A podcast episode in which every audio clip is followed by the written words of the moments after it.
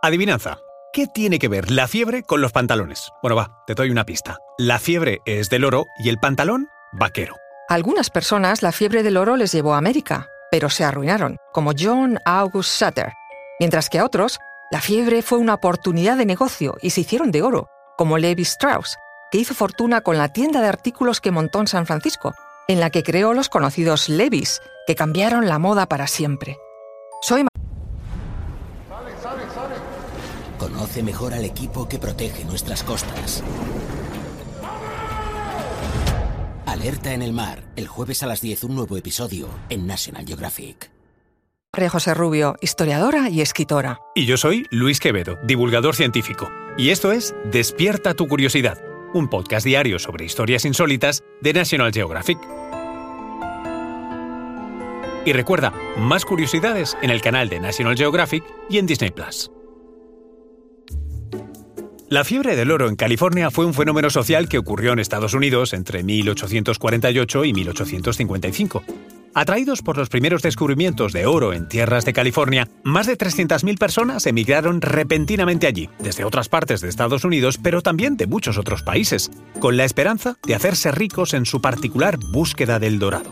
El centro neurálgico se encontraba en el pueblo de Coloma. El dueño de esas tierras era alguien que había llegado a California antes que todos esos inmigrantes.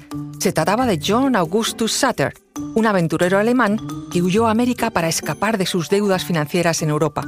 En 1834 dejó a su mujer y a sus hijos en Suiza y se embarcó hacia Nueva York.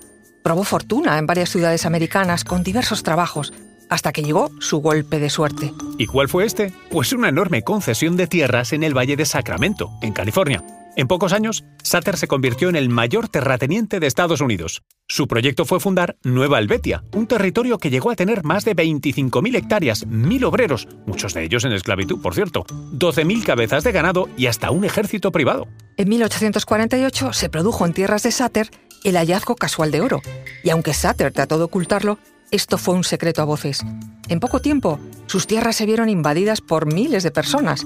Se calcula que más de 300.000, que además de asaltar sus propiedades, le robaron las cosechas y el ganado. Obviamente Sutter tardó poco en arruinarse. Otros corrieron mejor suerte y se hicieron millonarios, como es el caso de Levi Strauss. También de origen alemán, Strauss llegó a San Francisco y vio que su oportunidad de negocio no era buscar oro, sino dar servicio a los que lo buscaban. Fue así como montó una tienda de artículos para los buscadores de oro. Y entre esos artículos diseñó unos pantalones fabricados con loneta de las carpas muy resistentes al desgaste. Et voilà, los Levi Strauss. Era el menor de siete hermanos que emigraron a Estados Unidos. Abrieron una tienda en Nueva York y les fue tan bien que decidieron abrir otra sucursal en San Francisco, la Tierra del Oro, todavía más grande. Pero su éxito llegó a modo de carta en 1872.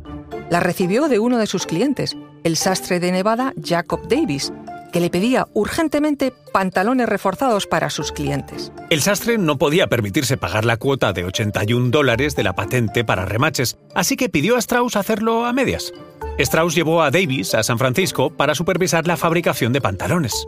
El 20 de mayo de 1873 nacía el vaquero remachado que conoces y que probablemente lleves ahora mismo. Por cierto, un detalle. Se acaban de vender por 89.000 euros unos levis de finales del siglo XIX. Se han encontrado en una mina abandonada en Estados Unidos y han sido comprados por dos expertos en vaquero vintage que aseguran que están en perfecto estado para ser usados.